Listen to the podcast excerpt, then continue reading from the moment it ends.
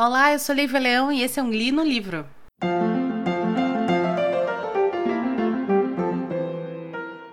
O programa de hoje vai ser mais um apanhado sobre os livros que eu li, que eu tentei ler e que eu comprei em março, levando em consideração que uh, o programa das quintas-feiras vai ser um programa que eu vou dedicar para assuntos que não sejam apenas resenhas de livros, mas assuntos de literatura em geral, né? Então vamos lá. É... Esse mês eu consegui, na verdade, ler. Estou lendo um livro, né? Que é o livro que eu vou apresentar no episódio de segunda-feira, no próximo episódio. É... Eu ouvi dois audiobooks que viraram programa e li também o Kindred. Então, a toda, eu consegui a média que eu gostaria de ter desde o primeiro programa, que é quatro livros por mês, um livro por semana, né? Sendo eles os dois audiobooks, Senhora da Magia, que é o primeiro volume de As Brumas de Avalon, e Sombra e Ossos, que vocês ouviram agora na segunda-feira o programa. E também é o primeiro livro de uma série, só que é uma trilogia dessa vez. E Kindred Laços de Sangue foi um dos livros físicos que eu li, que é da Octavia Butler, maravilhosa, fantástica. Enfim, vocês, quem ouviu o meu programa sobre o Kindred sabe muito bem quais foram as minhas impressões desse livro fantástico. Atualmente eu tô lendo um livro do Ian McEwan chamado Amsterdã. O Ian McEwan, ele é um autor inglês que eu conheci através de um filme chamado Desejo de Reparação. Esse filme é baseado num livro dele que se chama Atonement, que atonement na verdade é uma palavra que em inglês que define é, o sentimento de compensação que uma pessoa tem pela outra, sendo que esta outra pessoa sofreu por algo que a pessoa que está sentindo o atonement fez. Então, para vocês terem uma ideia, é, esse livro veio com o título de reparação para o Brasil, mas não é realmente uma reparação que é feita no livro, mas é um livro que a gente pode dizer claramente que é um livro que conta uma história de arrependimento. O filme que é a adaptação desse livro veio com o título de Desejo e Reparação, que é um título que eu acho escrotíssimo, mas ele é um título que surfa na onda de um outro filme feito pelo mesmo diretor e pela mesma atriz, chamado Orgulho e Preconceito, que é a adaptação do Orgulho e Preconceito da Jane Austen. Quem dirigiu o Desejo de Reparação foi Joe Wright e quem é principal é a Keira Knightley. Mas basicamente eu acho que as melhores atrizes, a melhor atriz desse filme não é a Keira Knightley, é a Saoirse Ronan, que faz a irmã mais nova. Aliás, o personagem que a Saoirse Ronan faz quando é criança é, vai ser vivido por outras duas grandes atrizes durante esse filme, que é a Romola Gray, que alguém deve conhecer da adaptação de Emma pela BBC, Emma também um livro da Jane Austen, e pela Vanessa Redgrave, que não precisa de apresentação. A Saoirse Ronan, se eu não me engano, ela concorreu ao Oscar de melhor atriz coadjuvante, ela devia ter uns 13 anos na época. O livro é fantástico, o filme é fantástico, tanto quanto o filme como quanto a adaptação. É uma adaptação perfeita, feita de um livro que é sublime. E aí por causa disso eu acabei comprando o a Amsterdã do McEwan.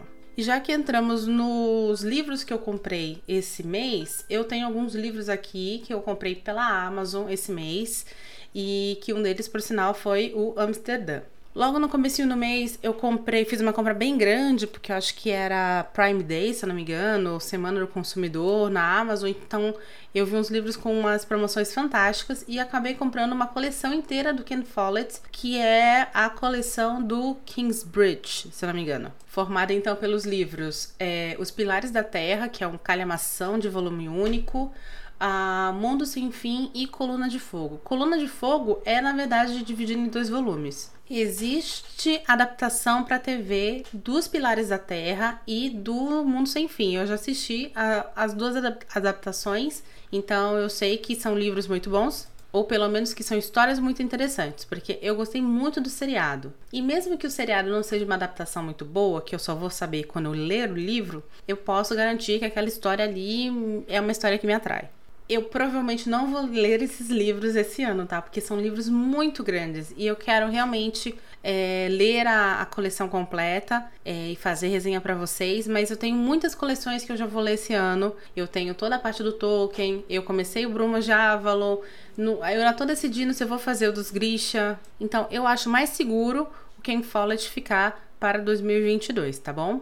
É, junto com essa compra, eu também comprei três, os três primeiros volumes de uma HQ chamada Dylan Dog. É uma série que eu li quando eu morava em Fortaleza. Eu tenho um grande amigo que ele é desenhista, ele é quadrinista. E ele que me apresentou vários títulos. Na verdade, eu comecei a ler mais Marvel depois que eu, comecei, que eu conheci ele. Ele me emprestava as revistas que ele lia. E teve uma época que ele estava fazendo a coleção do Dylan Dog.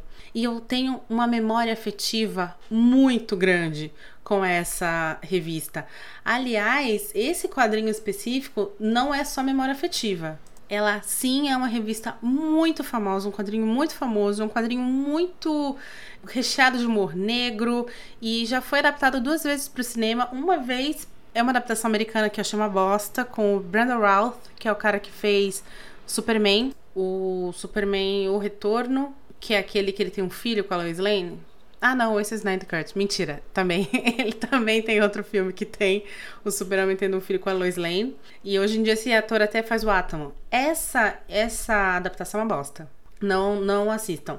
Mas tem uma adaptação que não é que não é oficial, tanto que eles não usam o nome de Landog, eles usam o nome Dell'amore della morte, que é uma adaptação feita na Itália, porque de Landog é um quadrinho italiano. E essa adaptação, ela é maravilhosa. É, e eu vi, por sinal, num, num, festival de 24 horas de filme de zumbi, porque assim, é, Dylan Dog ele conta uma história de um detetive do pesadelo, que ele cuida de casos sobrenaturais. E quem faz é o Rupert Everett. Bizarro, mas ele que faz Dylan Dog, ele faz muito bem. Eu quero muito trazer é, num programa desses de quinta-feira esses quadrinhos, mas eu queria trazer esse meu amigo quadrinista para comentar com vocês não só esses quadrinhos, mas como os quadrinhos que ele faz hoje em dia, né? E eu vou, eu vou ver se ele, se ele topa dar uma entrevista pra gente. A segunda compra que eu fiz na Amazon esse ano foi uma compra que eu fiz no meio do mês. É, foi uma compra que eu fiz devido a uma promoção. A Tatiana Feltrin, que é essa youtuber que eu já citei aqui,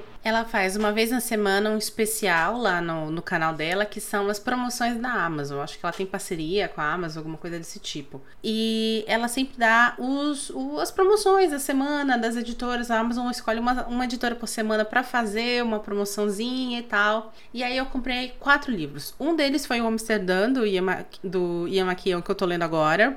Eu vou falar mais dele e do autor quando tiver um programa só para eles, que vai ser nessa, nessa próxima segunda-feira. Aí eu comprei o primeiro volume do Wolf Hall. Wolf Hall, ele é uma trilogia da Hilary Mantel, que conta a história dos Tudor. Na, na verdade, ele conta a história do Henrique VIII pelo ponto de vista do Thomas Cromwell. Esse cara, esse Thomas Cromwell, ele foi um braço direito do Henrique VIII e foi ele que, por sinal, fez muitas das dos passos que foram necessários para o Henrique VIII casar-se, se separar da Catarina de Aragão e casar-se com Ana Bolena. E depois, obviamente, chutar a pobre Ana Bolena já houve uma adaptação também para a BBC, é, em que a Ana Bolena era vivida pela Claire Foyler, que é a menina que faz hoje em dia o fez, né, as duas primeiras temporadas de The Crown como a Rainha Elizabeth. Ela faz Ana Bolena. Tinha essa adaptação na Netflix há um tempo atrás, não sei se ainda tem. E confesso que eu não cheguei a assistir, então não posso dar minha opinião se é boa ou se é ruim. Até porque eu também não li o livro, né? Vou ler agora. Eu comprei só o primeiro volume, eles já saíram os três volumes aqui no Brasil, mas eu comprei só o primeiro volume, que era o volume que estava em promoção. Porque pense no livrinho caro. Então eu consegui comprar, acho que com 50% de desconto. Foi, foi bem bacana a minha compra, assim. É, enfim, aí nós temos também O Som e a Fúria, do Faulkner.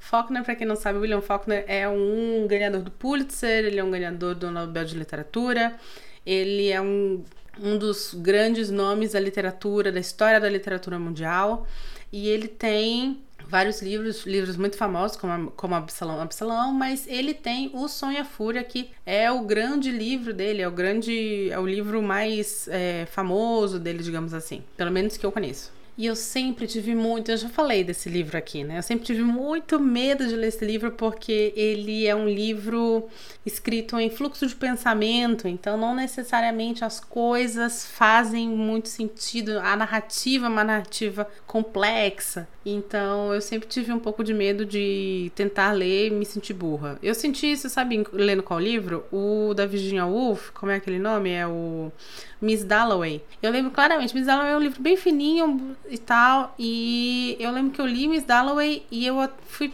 terminei, fui para o Facebook e escrevi assim: Gente, alguém me explica, porque eu sei que esse livro é bom, eu sei que este livro faz jus à sua fama. Talvez eu seja burra porque eu não entendi esse livro, eu não achei ele nada demais.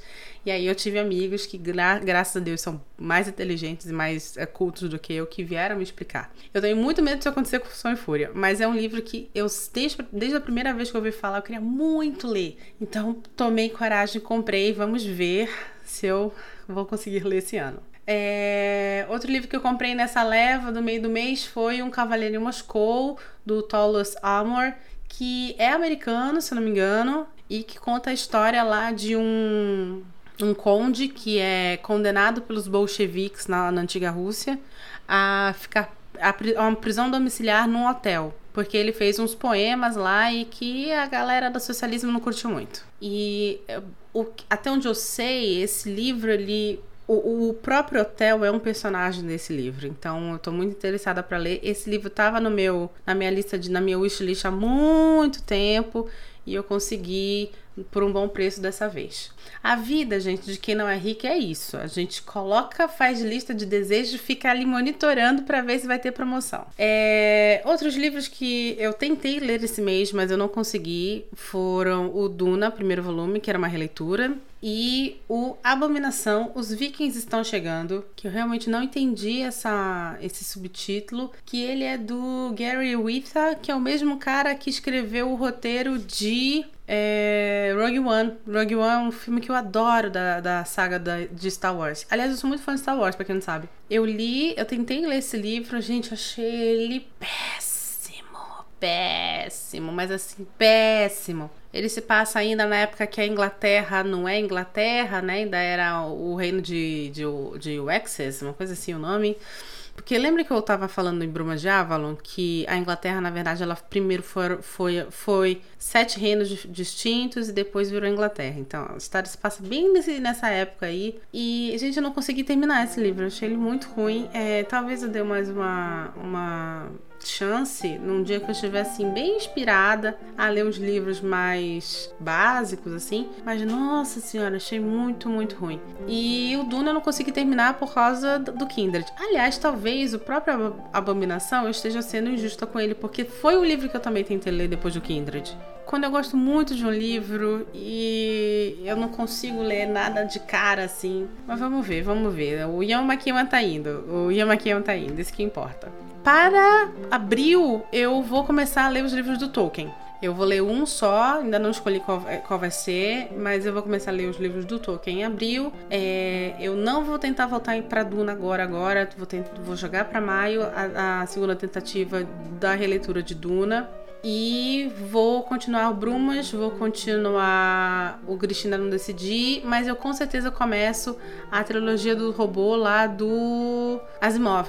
Então vamos ter ficção científica e fantasia. Eu não sei se eu começo Tolkien, na verdade, pela biografia dele ou pelos livros escritos por ele. Eu acho que talvez a gente devesse começar por pela biografia. Entender o autor geralmente é muito importante para você entender o livro. A gente já viu isso aqui naquele episódio do Homem Duplo, do Kadik. Bom, mas enfim, esses foram os livros comprados, abandonados, lidos, escutados de março, que eu consiga ler mais em abril e traga mais coisas para vocês, tá bom? Meu nome é Lívia Leão e esse foi o Li no Livro.